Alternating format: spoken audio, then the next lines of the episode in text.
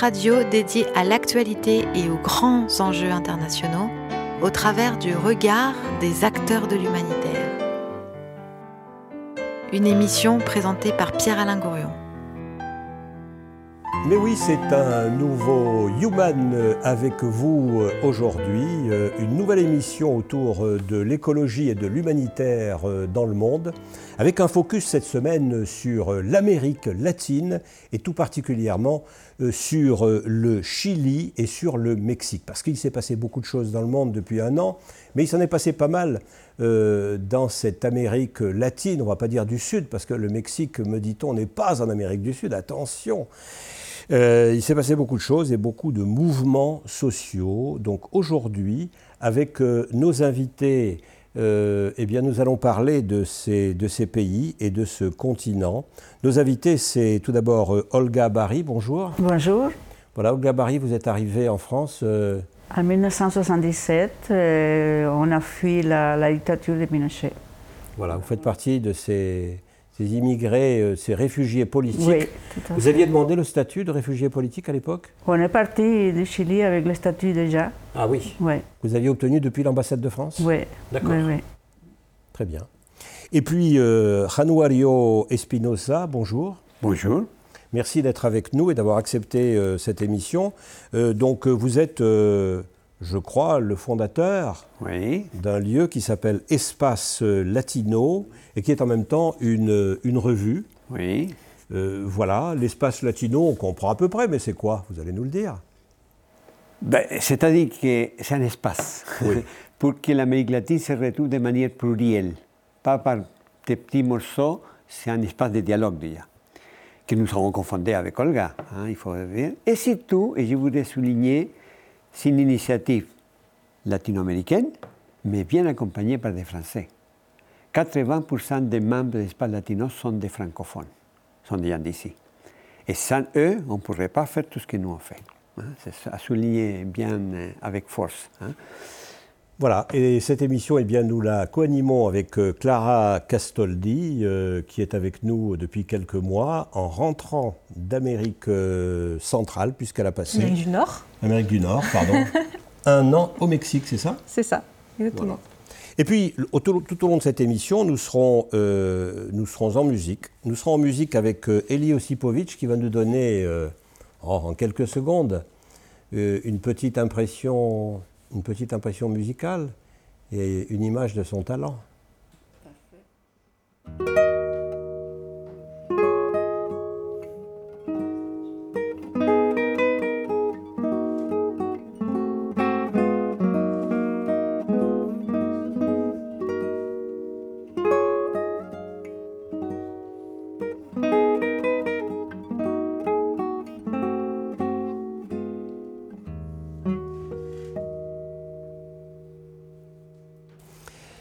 Merci euh, Eli. Et puis nous avons un troisième invité, Olga. Olga Clara Clara. Olga est là et Clara est là. Oui, c'est ça. Donc notre troisième invité, euh, qui est davantage spécialisé sur le Mexique, c'est Gérard. Bonjour Gérard. Bonjour. Voilà, Gérard Dahan, qui est un, un sociologue, un psychosociologue, euh, auteur en particulier de deux titres. Le premier chez L'Armatan, La manipulation par les sondages. C'est un spécialiste de la manipulation, c'est pour ça qu'on l'a invité. C'est surtout Euh, un sondeur Et un pendant sondeur. 40 ans. 40 ans, pendant 40 ans, il a fait des sondages. Et puis il a émis aussi, euh, il a commis un, un ouvrage également fort intéressant, très documenté sur la pression islamiste en France. Et il est actuellement, me dit-on, m'a-t-il dit, euh, en train d'écrire quelque chose sur le Mexique, où il est souvent. Sur la corruption et la délinquance au Mexique, oui. C'est un pays très corrompu, euh, du haut en bas. Voilà, un pays corrompu. Alors, commencer par la corruption, euh, je ne sais pas si c'est la meilleure des choses euh, pour aborder un sujet, euh, l'aborder par son angle le plus, euh, le plus triste, le plus difficile au plan éthique.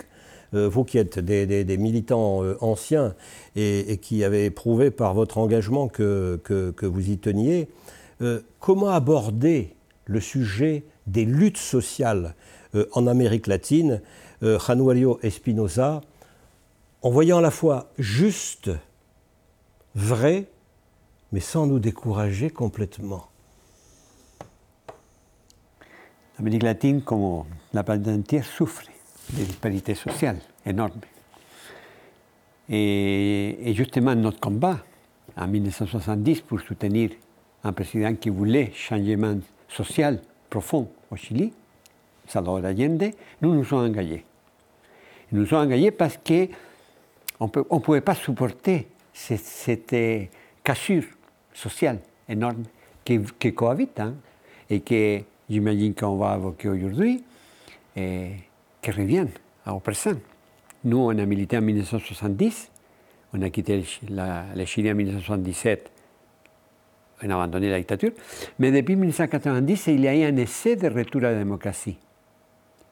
Mais pourquoi aujourd'hui, depuis un an, un an et demi, il y a une explosion sociale frappante qui met à nu le Chili les disparités, mais met à nu aussi la disparité mondiale. Bien sûr. Voilà. Et donc, euh, donc notre travail, c'est, bien sûr, on ne peut pas dire il faut faire table rase et on va reconstruire. On ne peut pas. Donc il faut repartir. Et la constitution que vont mettre en place le 11 euh, avril les, les Chiliens, ça va être justement pour donner des bases pour avoir un cadre juridique, constitutionnel euh, pour les pays. Alors on va revenir euh, à cette question euh, de la constitution au, Chili, cette constitution qui date, celle qui est en vigueur, qui date justement de Pinochet et qui est donc conspuée à ce titre et peut-être par son contenu également. Mais auparavant, je crois que Clara Castoldi voudrait nous brosser un tableau global de ces mouvements sociaux en Amérique latine. Alors c'est vrai que je pense qu'il faudrait qu'on fasse un, petit cadrage, rien que géographique, entre Amérique latine, Amérique du Sud, tout ça.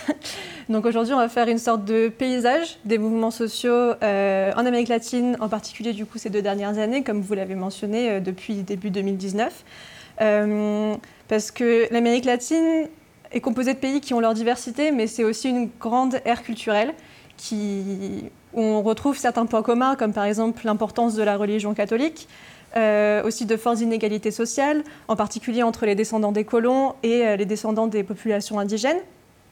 Et puis on observe des cycles politiques à peu près similaires, donc une période d'autoritarisme dans les, dans les années 60-70, aussi des transitions démocratiques dans les années 80-90 qui ont plus ou moins réussi. Euh, et donc, on pourrait voir une sorte de nouveau cycle politique, de vagues de contestation dans plusieurs pays d'Amérique latine, qui ont commencé donc début 2019, avec certains points communs, euh, comme par exemple les motivations derrière ces contestations, donc euh, par exemple contre des régimes qui sont jugés illégitimes. On a vu ça surtout au Venezuela, mais aussi en Bolivie ou au Nicaragua. Euh, aussi une contestation contre l'austérité socio-économique, donc c'est le cas au Chili, c'est aussi le cas en Colombie ou en Équateur. Et puis on a aussi quand même une grande vague féministe euh, qui, qui balaye un peu toute l'Amérique latine en ce moment. Euh, les féministes euh, latino-américaines sont souvent très heureuses de pouvoir justement se retrouver entre elles. on n'oublie pas qu'il n'y a pas longtemps, l'avortement a été totalement légalisé au Chili, enfin, pardon, en Argentine, donc sur un continent ultra, ultra conservateur, c'est quand même assez remarquable. Et, donc voilà, aujourd'hui, on va pouvoir faire surtout des focus sur donc, le Chili et puis le Mexique. Voilà. Alors peut-être peut-on commencer par, euh, le Chili, euh, Olga Barry, et, peut-être pourriez-vous nous expliquer euh, ce qui se passe dans, ce, dans ce pays par rapport à cette constitution. Est-ce que tous les mouvements sociaux dont on entend parler au Chili actuellement ont pour cause la question de la constitution de Pinochet? Je ne dirais pas qu'au préalable, pour cause, ce sont, les, sentiments d'une grande injustice sociale et d'un grand mépris. C'est-à-dire qu'après la dictature, ça fait déjà plus de 30 ans, la population chilienne a l'impression que eh, les inégalités ils se sont quelque part approfondies le pays, le Chili a été présenté pendant longtemps comme le, tigre de l'Amérique latine. C'était le pays du succès économique, n'est-ce pas? Mais c'est un succès économique qui est réel, qui a impliqué la disparition de l'extrême pauvreté, c'est vrai. Donc au Chili, il avait un pourcentage assez élevé de, gens extrêmement pauvres. Ça, ça, ça, avait disparu. Il y a eu à nouveau une émergence des classes moyennes qui ont toujours existé au Chili, qui se sont développées, mais ces dix dernières années ou quinze dernières années, les inégalités se sont euh, approfondies. Et il y a quelques points qui sont très importants et qui sont en rapport avec la Constitution. C'est les, les points les plus importants pour les gens, ce sont l'éducation, la santé, et ces deux points qui sont graves parce qu'au Chili, ce qui va changer la Constitution, c'est ce qu'on espère qu'il peut changer, c'est qu'on on peut passer d'un État plus solidaire. Le Chili, il a, dans sa Constitution, c'est établi que le Chili est un État subsidiaire.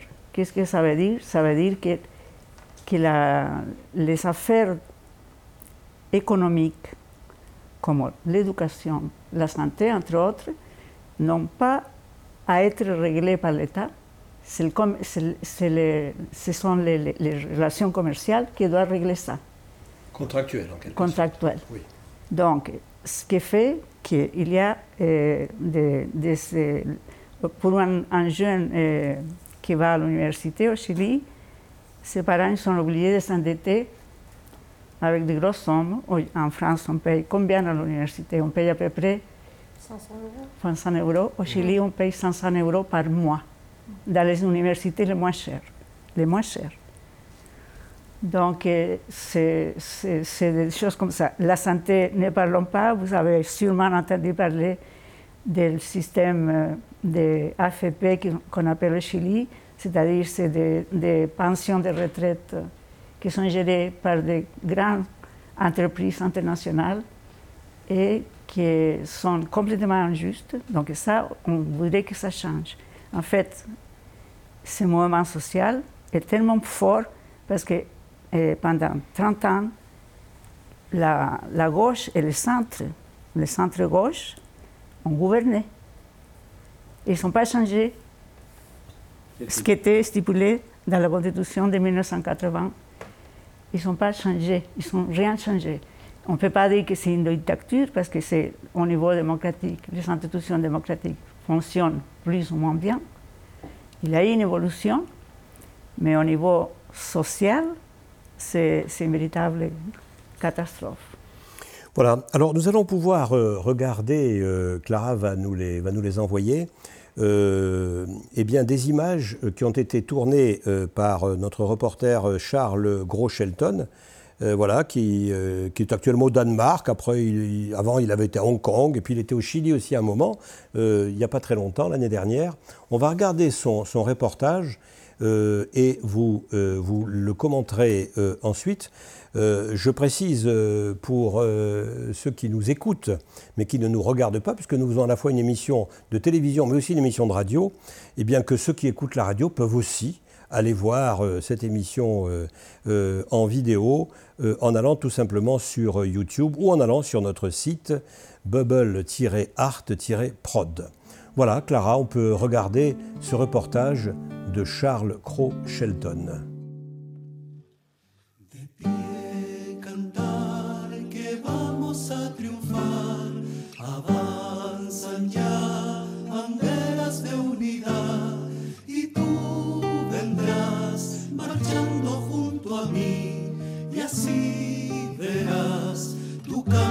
bandera.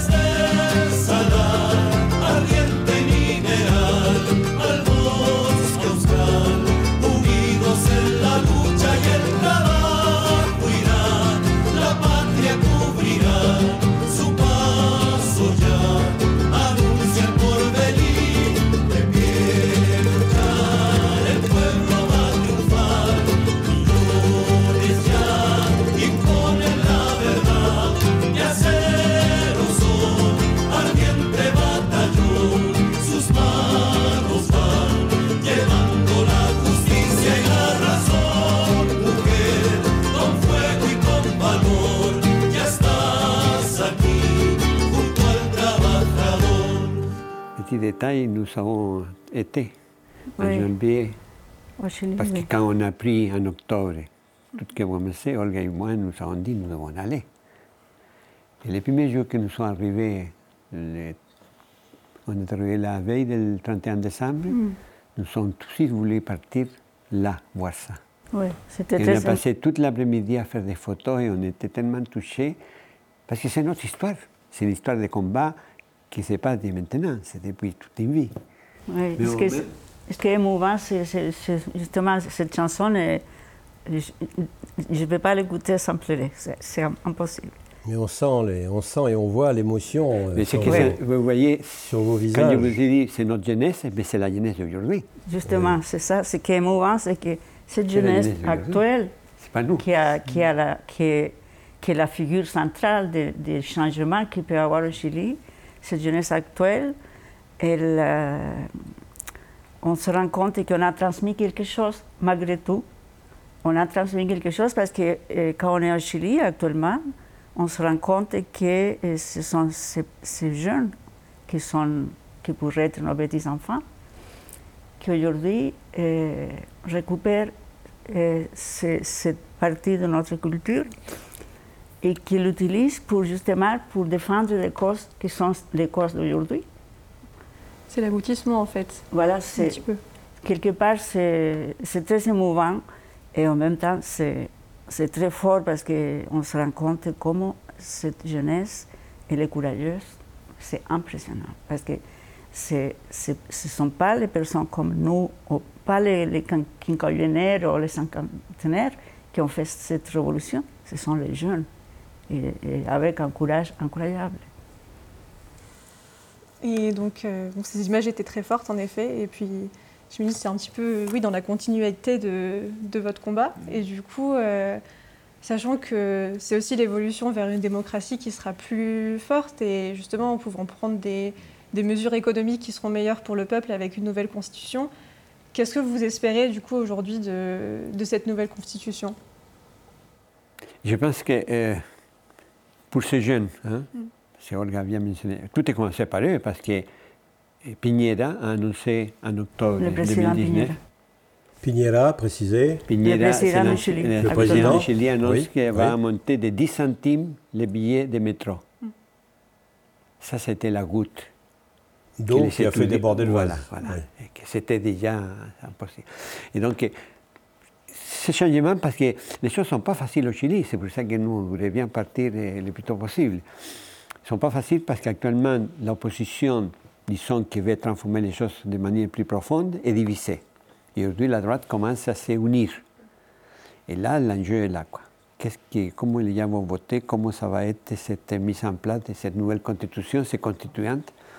L'important que, elle- ça aboutisse justement à, à- à Oui. au moins surmonter Oui, les parce plus que le- frappantes injustices. Oui, parce que du coup, on précise que donc cette les, les citoyens chiliens ont voté pour une nouvelle constitution et aussi pour élire l'Assemblée constituante Voilà. qui Ouais. va écrire cette constitution. Ouais. Qui va être Donc, c'est élu là que va le, le être 11 l'enjeu. avril. Le 11 avril. Et donc, depuis, le mois de, depuis deux mois déjà, ils ont commencé à, à- à faire la campagne électorale, si on peut appeler comme ça, pour ces 155 membres de la constituante.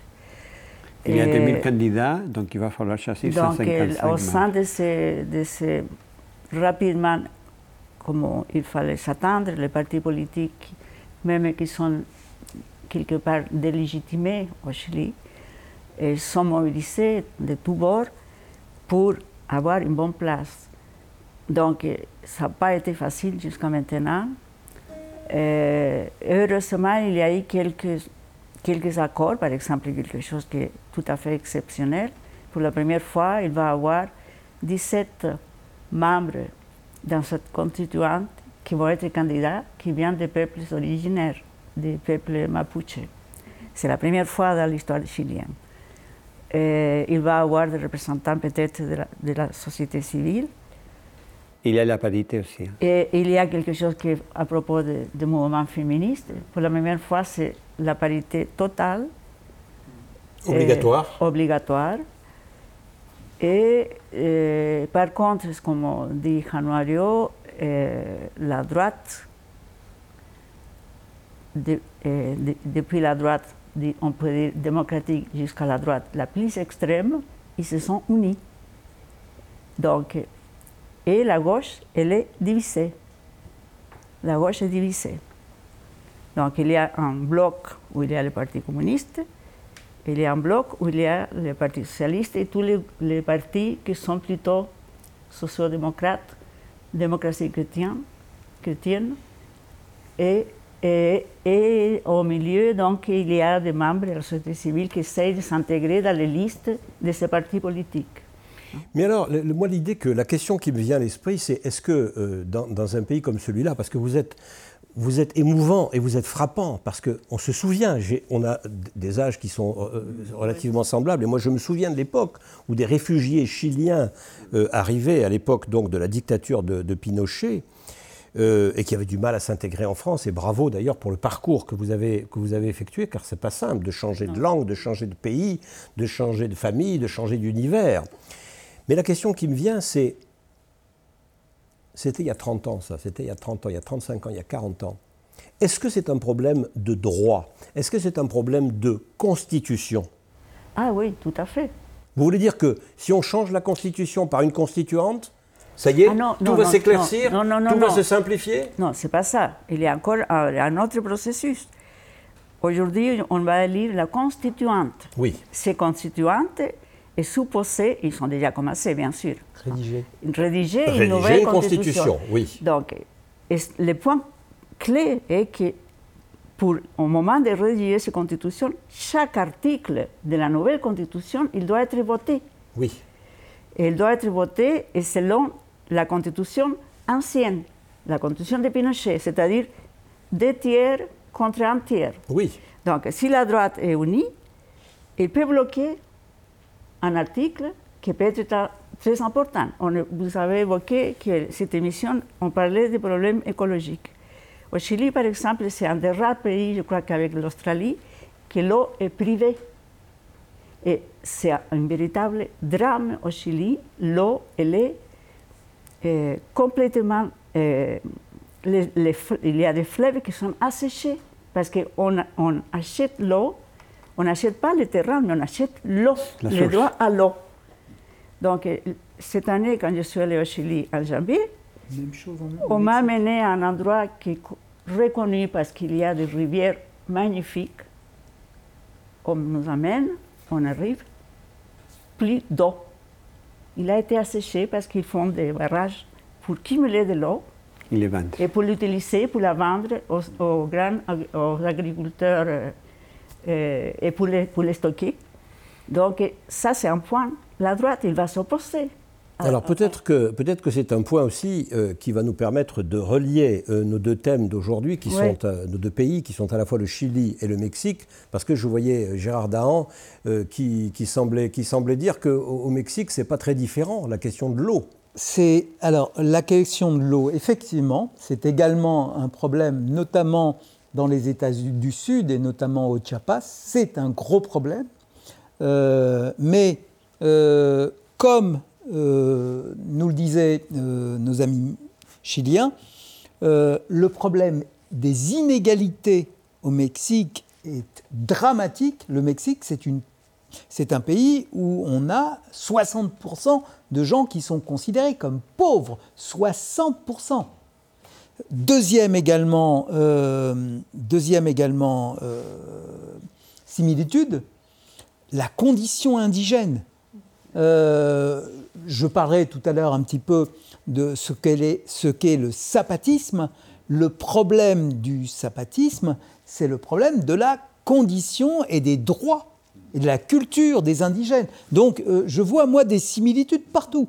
Et puis qui sont liés aussi les deux, puisque les États les plus pauvres du Mexique sont aussi les États où il y a le plus d'indigènes. Euh, C'est- c'est ceux qui oui, sont tout les à fait. Le, Chia- discriminés. le Chiapas et l'État du Mexique, euh, où il y a effectivement une majorité d'indigènes. Oui, ils sont les- et- et- et- vous le savez sûrement, les, les Chiapas et toute cette région, c'est celle qui produit l'électricité pour, pour tout le Mexique. Et, et les Indiens, ils n'ont pas accès à l'électricité. C'est la deuxième lutte Ouais. dont, dont je pensais parler, Ouais. c'est le problème de, de l'isthme de Tehuantepec, euh, effectivement, euh, et les parcs d'éoliennes au Mexique. Voilà, alors on y reviendra dans, dans un instant, mais peut-être que pour nous, pour nous alléger un peu de, cette, de tout ce fardeau et de tous ces problèmes euh, qui existent et qui nous attendent, peut-être que notre, notre ami euh, musicien en live, euh, Eli Osipovic, qui est aujourd'hui à la guitare, eh bien, peut nous interpréter. Alors je ne sais pas, il a du Antonio Lauro ou il a du Villalobos. Qu'est-ce qui lui paraît le mieux convenir à notre conversation maintenant? Si on veut un peu de joie, Lauro c'est plus joyeux. Oui, Après. Villalobos, euh, Non, comme, comme tu veux? bah, les deux sont possibles. Hein. Oui, non, Villalobos. Villalobos. Villalobos. C'est pas Ouais, tout à fait la joie, mais. Non, non, c'est vrai.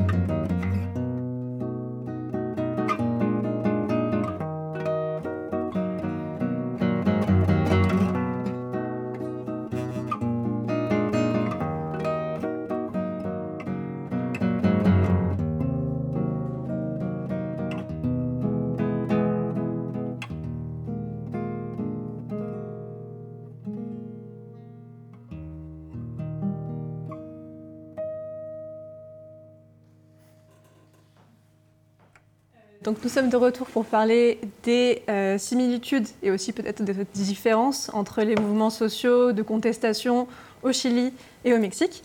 Et euh, donc on parlait du zapatisme. Euh, Gérard, est-ce que vous pourriez nous expliquer un petit peu ce que ce que c'est que le, zapatisme, parce qu'on connaît un petit peu en général, mais d'où est-ce que ça vient et comment est-ce que c'est né? Et comment est-ce que ça se manifeste encore aujourd'hui?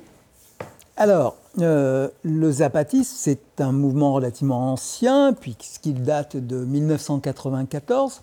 Mais déjà, pourquoi ça s'appelle le zapatisme?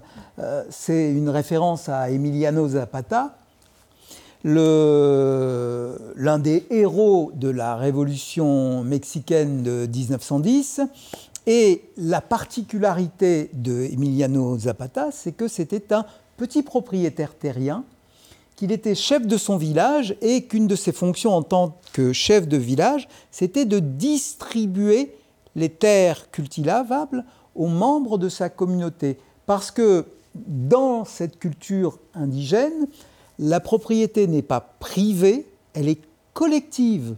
Donc, en fait, c'est la communauté qui possède les, terres euh, et qui les, chaque année, distribue aux différents paysans qui veulent euh, cultiver ces terres.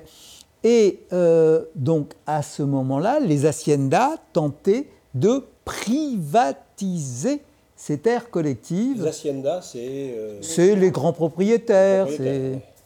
Euh, et donc, euh, ce qu'a- ce- la raison de, du- de la rentrée en politique de, de Zapata, ça a été justement la restitution des terres aux paysans. Et c'est pour ça, en référence à cette volonté de restituer la terre aux paysans, que ce mouvement de 1994 s'est appelé le zapatisme. Donc en, en 1994, qu'est-ce qui s'est produit? Eh bien, euh, pendant 12 jours, 12 jours euh, une armée, euh, l'armée zapatiste de libération nationale, a occupé un certain nombre de villes du, de l'État du Chiapas. Donc euh, le Chiapas, c'est l'État le, plus au sud euh, du Mexique, et c'est surtout l'État qui comporte le plus de d'indigènes. Alors attention, indigène en français c'est un peu péjoratif, euh, mais c'est la traduction euh, de, du mot indigène. Euh, qu'on utilise sans aucune notion péjorative. Les gens du en pays espagnol. traditionnellement. Quoi, Voilà, hein, tout à voilà. fait. Oui. Il n'y a, pas de- connotation Ils se en comme indigènes. Oui. Donc, euh, cette, euh, cette armée de libération nationale euh, zapatiste occupe les principales villes de, de- de l'État du Chiapas pendant 12 jours et ensuite s'ouvre pendant, euh, pendant 9 ans une période de négociation avec le gouvernement euh, mexicain euh, sur... euh, alors, quelles sont les, revendications de, ce- de ces zapatistes Eh bien, ils souhaitent que les communautés indigènes soient autonomes. Alors attention, autonomes, pas indépendantes. Euh, les, les- indigènes du Chiapas sont très mexicains, sont très fiers d'être mexicains, mais ils veulent pouvoir se gouverner seuls et ils veulent pouvoir revenir et garder ces caractéristiques de la culture indienne. Donc ce mouvement zapatiste, il est d'abord et avant tout profondément indien. Et du coup, c'est surtout euh, au niveau des revendications euh, de pouvoir avoir accès, de pouvoir contrôler pardon, ses propres ressources. Parce que c'est surtout la, la région du Mexique qui contient le plus de ressources. Et on rappelle que le soulèvement zapatiste avait commencé contre la signature de l'ALENA, donc de la- de l'accord de libre-échange nord-américain, qui justement donnait beaucoup plus de, pays, de pouvoir pardon, au marché sur les ressources, euh, les ressources du Chiapas. Donc, euh, comment est-ce que les zapatistes euh, euh, luttent aujourd'hui pour, pour, la- pour le contrôle justement de, de ces ressources, en particulier euh, par rapport aux, aux champs éoliens dont vous avez parlé Alors, euh, il faut euh, dire effectivement, euh, vous avez raison d'insister sur le mot de ressources, euh, et notamment des ressources naturelles.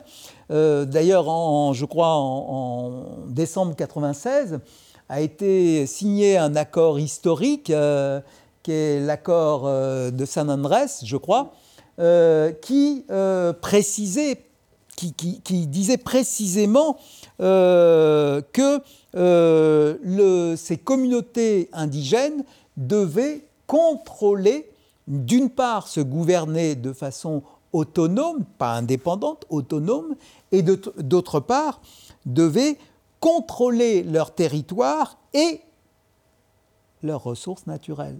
Parce que, comme tu l'as dit, euh, ces ressources naturelles, elles sont euh, très importantes, et notamment dans euh, le fameux isthme de Tehuantepec, dans l'état de Oaxaca, où il y a également une communauté indi- indigène très, très importante, où se sont depuis, installés depuis les années 2000 euh, il y aurait actuellement près de 1000 éoliennes. Il, en est, pré- il est prévu qu'il y en ait plus de 5000.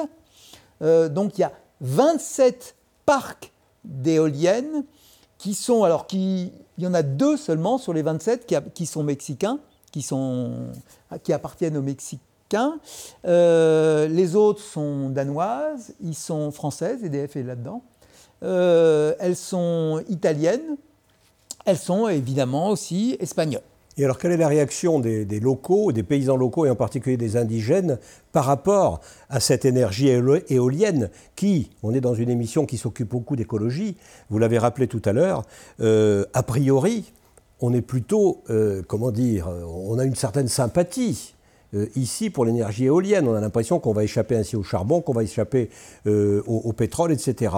Et là-bas, peut-être que c'est une contradiction, en tous les cas, on n'a pas peur de, de le, de le regarder en face, euh, eh bien, les paysans sont euh, en opposition avec ces parcs éoliens. Pourquoi?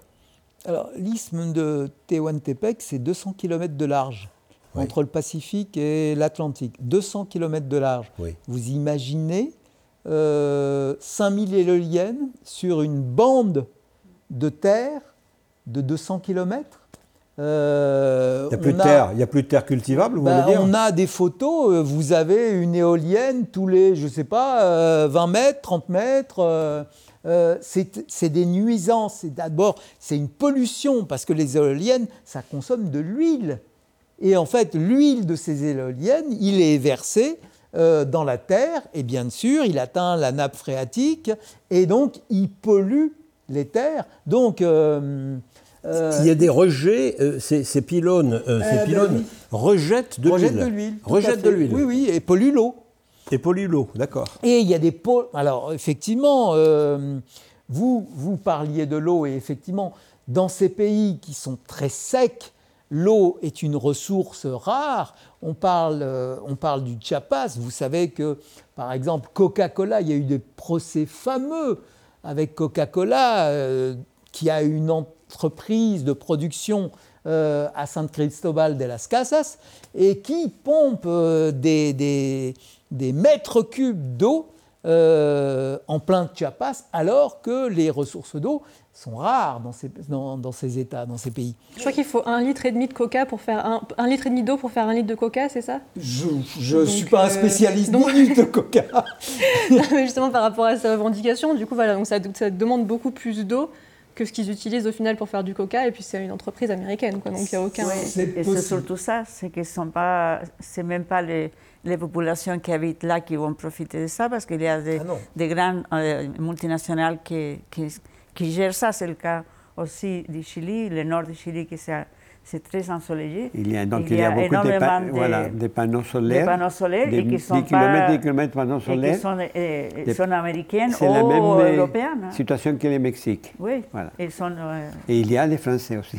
voilà, et les Français, EDF, il est Vous très savez, installé. au- petite au Y nord. compris avec les panneaux solaires euh, Avec les panneaux au solaires, Chili, dans le euh, nord du Chili. Ah oui, oui, tout à fait. Alors, il faut dire que le Chili, c'est un pays bien particulier, Ouais. parce que vous avez tous les... Tous les Ah oui. Vous avez tout là-bas. hein. Oui, euh, il y a tout, comme tout en longueur. du nord au sud, il y a combien? Il y a 4000 km 4000 4000 kilomètres. kilomètres. 4000 Ouais, km. ouais, ouais. Et vous allez pratiquement de, de l'Amérique, euh, pas du nord, mais pas loin. Presque de l'Alaska au Terre du Feu. Non, en fait, du Brésil jusqu'à la Terre de Feu. On Donc, Jusqu'à la Terre de Feu. Au niveau Voilà. des climats, Donc, c'est- on peut dire l'Alaska au Terre du Feu. Vous voyez, c'est les Voilà. climats, ça change Et nous avons énormément. 2000 km de désert, mais riche en minéraux Oui. et riche en soleil.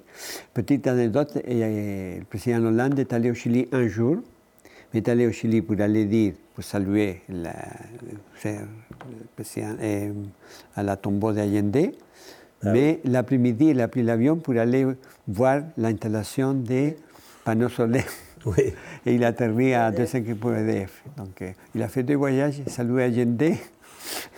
Donc, vous voyez L'un l'intérêt. pour, se- pour s'incliner devant, et devant le tombeau de Allende, dont on rappelle pour les jeunes générations qu'il a été, euh, qu'il a été, enfin qu'il s'est suicidé ou qu'il a été suicidé Oui. euh, par, euh, par l'opposition et, et par l'opposition du général Pinochet.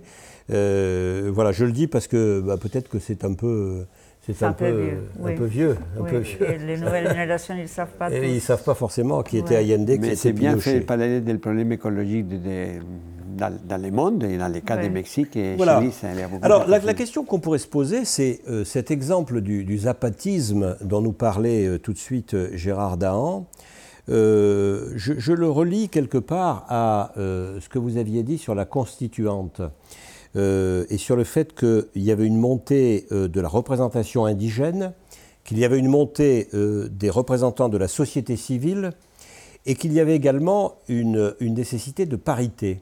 Et la question que je me pose, c'est est-ce que quelque part euh, ces mouvements sociaux d'Amérique latine, l'exemple du Chili, l'exemple euh, du Mexique, peuvent être, dans la période où nous sommes actuellement, et là je parle du monde entier, cette période de pandémie, où on redistribue d'une certaine manière les rôles, où d'une certaine manière, d'un côté l'État prend de la force, parce qu'il faut prendre des décisions et des décisions rapides, mais en même temps l'État est contesté. Est-ce que ce sont, est-ce que c'est un laboratoire d'idées qui peut nous être euh, utile, je dirais, par rapport. Alors, on parlait du tiers-mondisme il, y a- il y a 20 ou 30 ans. On parle aujourd'hui de, de- comment le dirait-on, euh, de nos jours? Euh, d'alter, comment s'appelle? Oui, Altermondialisme. Voilà, d'altermondialisme. Est-ce que ce sont des, des vous voyez, Oui, tout à fait. Vous question. savez, c'est une bonne question parce que l'Amérique latine, euh, avec l'Europe, ça a toujours un effet de miroir, en fait. Et malheureusement, nous avons parfois été des laboratoires dans le mauvais sens, généralement, parfois dans le bon sens, mais des laboratoires. Vous savez, l'ultralibéralisme a été de, de, Friedman a été euh, expérimenté au Chili. Donc, euh, l'ultralibéralisme de, de, Friedman a été euh, expérimenté, au expérimenté, au Chili. Voilà, donc c'était les, les, les, premiers laboratoires qui existaient sous Pinochet. sous Pinochet et que ça a très bien fonctionné parce que c'était un régime autoritaire. Une fois, j'ai assisté à une conférence. Mais c'est un régime autoritaire qui, paradoxalement, on peut le dire, a eu de bons résultats économiques. Attention. Oui ou non Je ne sais pas, c'est une question. Est-ce que vous voulez que je vous réponde? Oui. Donc, utiliser un mot important, c'est euh, la redistribution des rôles. Oui. Euh, la redistribution dans ces pays n'existe pas. Oui. C'est voilà, c'est le mot important. Oui, redistribution des riches en faveur des plus pauvres. Dans nos social-démocraties, il y a une, une, redistribution. Il y a une forme de redistribution. Dans le Mexique, il n'y a pas. Euh, le Mexique copie les États-Unis, c'est de l'ultralibéralisme, il n'y a pas de redistribution. Oui, donc, je vous, euh, à propos de l'ultralibéralisme et à propos du laboratoire chilien. Une fois en France, il, euh, à l'époque de de Raymond Barre. J'étais invité à une conférence de presse parce qu'il a été invité un ministre de Menem, Cavallo, Carvalho, Cavallo, Cavallo. qui était un, un, grand économiste qui, été, qui était ministre de l'économie en Argentine et, et qu'il a été invité à Lyon. Et il discutait avec les journalistes et, et Raymond Barre, il s'est félicité de Chili, comment il avait réussi sa révolution économique. économique mais euh, les, Raymond Barre, ancien maire de Lyon, ancien vice-président de la communauté européenne, qui était un économiste. Voilà, il a Meilleur dit, économiste de mais France. en France, ça, ça c'est pas envisageable. Il a dit, il faut un régime autoritaire. Lui-même, il a dit. Hein. Voilà. Donc, c'est des exemples. C'est pour ça que je dis que souvent l'Amérique latine et l'Europe, on, on, est en effet des miroirs et parfois trop l'Amérique latine parce qu'on regarde trop vers l'Europe ou vers les États-Unis et parfois on ne regarde pas assez à, à l'intérieur de, de l'Amérique latine. Oui. Donc les laboratoires, pourquoi? Parce que euh, aujourd'hui, donc, euh, si on peut voir des choses qui sont intéressantes, le mouvement féministe, par exemple. Je pense que les mouvements féministes qui ont, qui ont éclaté en Europe, aux États-Unis, mais aussi en Amérique latine. Hein, les causes parfois sont beaucoup plus profondes en Amérique latine parce que les, les, les scandales sont les plus forts. Hein, parce que les, les, les mots féminicide, le, le mot féminicide est né en Mexique. Il n'est pas né ici en Europe. Où, où il y a 10 hein? féminicides par jour. Voilà. Donc, c'était dans les années 2010. Donc, c'est dans ce sens-là qu'il y a Maintenant. toujours ce, cette, cette relation euh, entre le monde, en fait, c'est n'est pas à part. Hein. Euh, donc, je dirais, je me suis perdue un peu dans notre. Dans non, mais vous parliez voilà, du féminisme voilà, donc les, et de cet effet de miroir. Cet effet de miroir oui. et le féminisme, comment aujourd'hui il a une force incroyable en Amérique latine. Au Chili, c'est quelque chose qui, à côté des luttes sociales, il y avait le féminisme, parce qu'il y a aussi les, les, les, féminicides qui sont euh, en grand nombre. Hein. Donc, je pense qu'on a beaucoup à gagner, justement, à propos de ce que vous dites, de regarder dans son pays, mais de regarder ailleurs ce, qui, qui, se passe, passe ailleurs. ailleurs ouais. Et je vous propose de regarder en même temps euh, eh bien, un effet de miroir musical, cette fois-ci, avec euh, Elie euh, Osipovic. Je ne sais pas s'il va nous faire du Antonio Lauro ou du Villalobos. Non, Lauro. Là, on les choisir. Non, mais Villalobos, donc Lauro maintenant. Lauro, Lauro La oui. valse vénézuélienne Ah oui. Allez, une valse.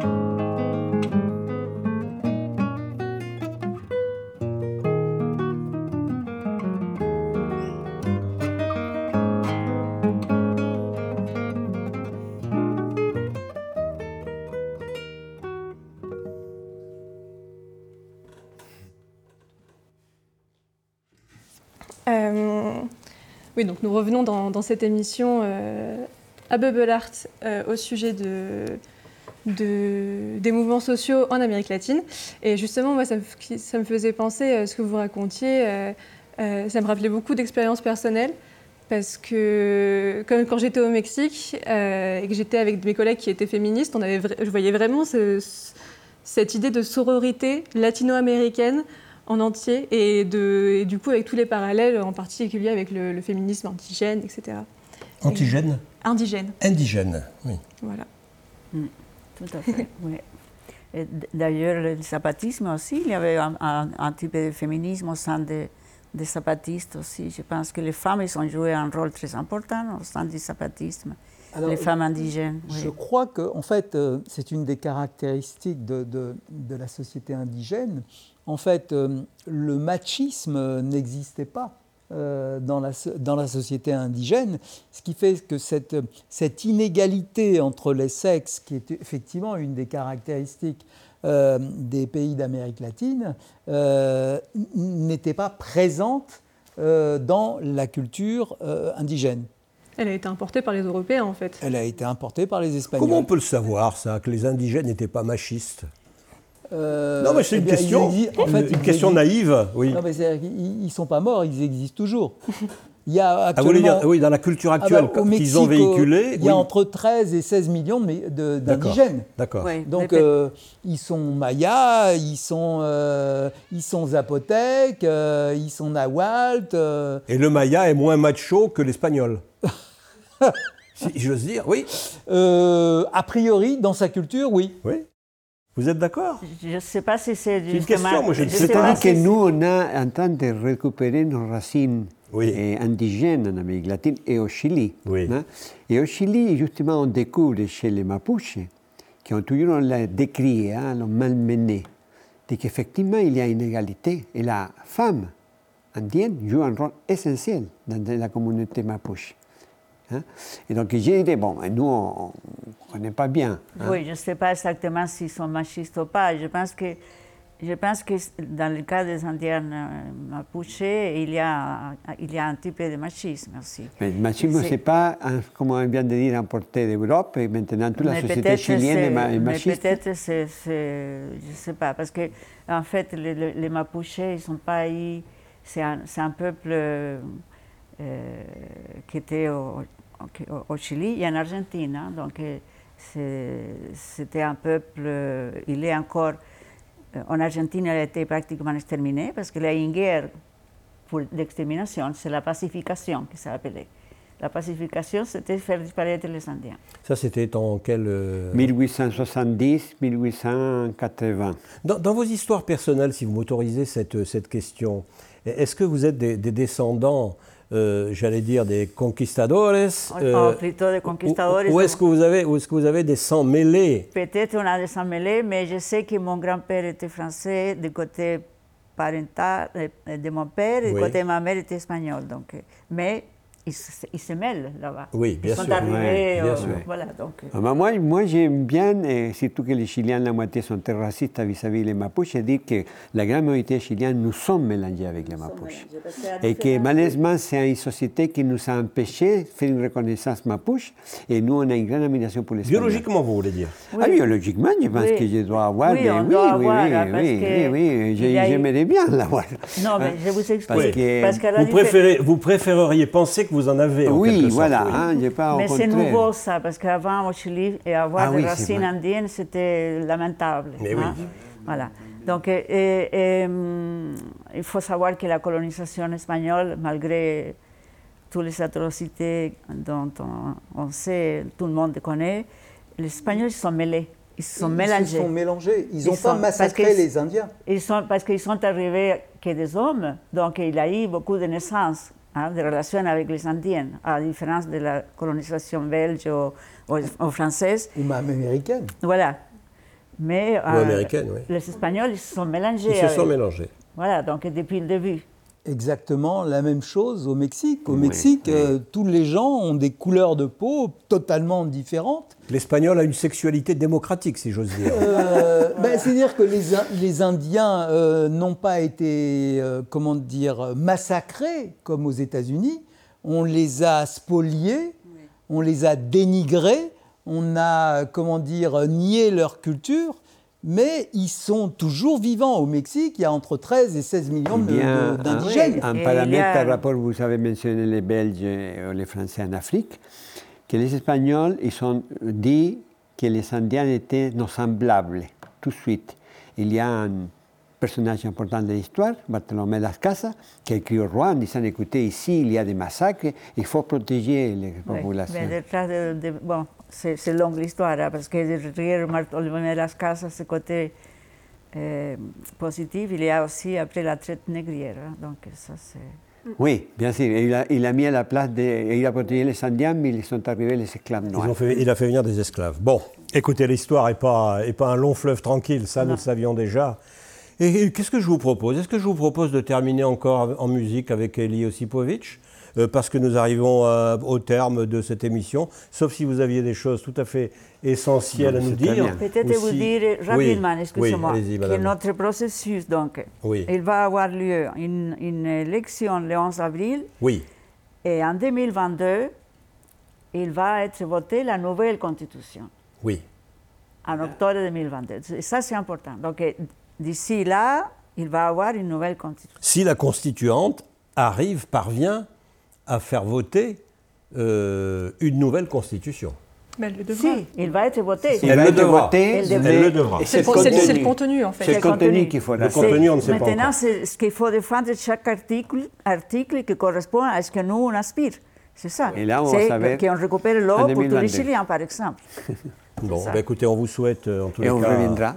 ça- oui, vous reviendrez, on, parlera de ça- on reparlera de cette constituante et de cette euh, constitution en espérant, en espérant que le droit et le droit constitutionnel puissent résoudre des problèmes euh, aussi, aussi difficiles. Voilà. Merci, Merci. de votre présence. Peut-être un mot sur euh, le festival que vous organisez chaque année. Écoutez, on va garder contact avec vous. Oui. Vous, ça nous fait annoncer. Oui. Maintenant, on avait deux festivals en mai, mais on va essayer de les mettre plus tard à cause de la situation Donc, festival sanitaire. latino. On a un festival qui s'appelle euh, Primavera Latina en mai. Si. On a un festival de documentaires et qu'on fait Cinéma documentaire, oui.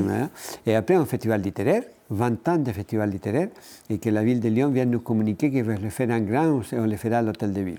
D'accord. Voilà, la littérature euh, et Juste, le- j'aimerais savoir, votre film va passer sur quel réseau Parce que nous, on a un site web Oui. et on a une newsletter. Et on vous Et- enverra le lien et vous pourrez mettre cette et émission. on parlera de vous. Bien hein. sûr. Et, et vous pourrez mettre cette émission sur, euh, sur votre site et, et le diffuser à, à tous vos, euh, à tous vos, euh, vos adhérents.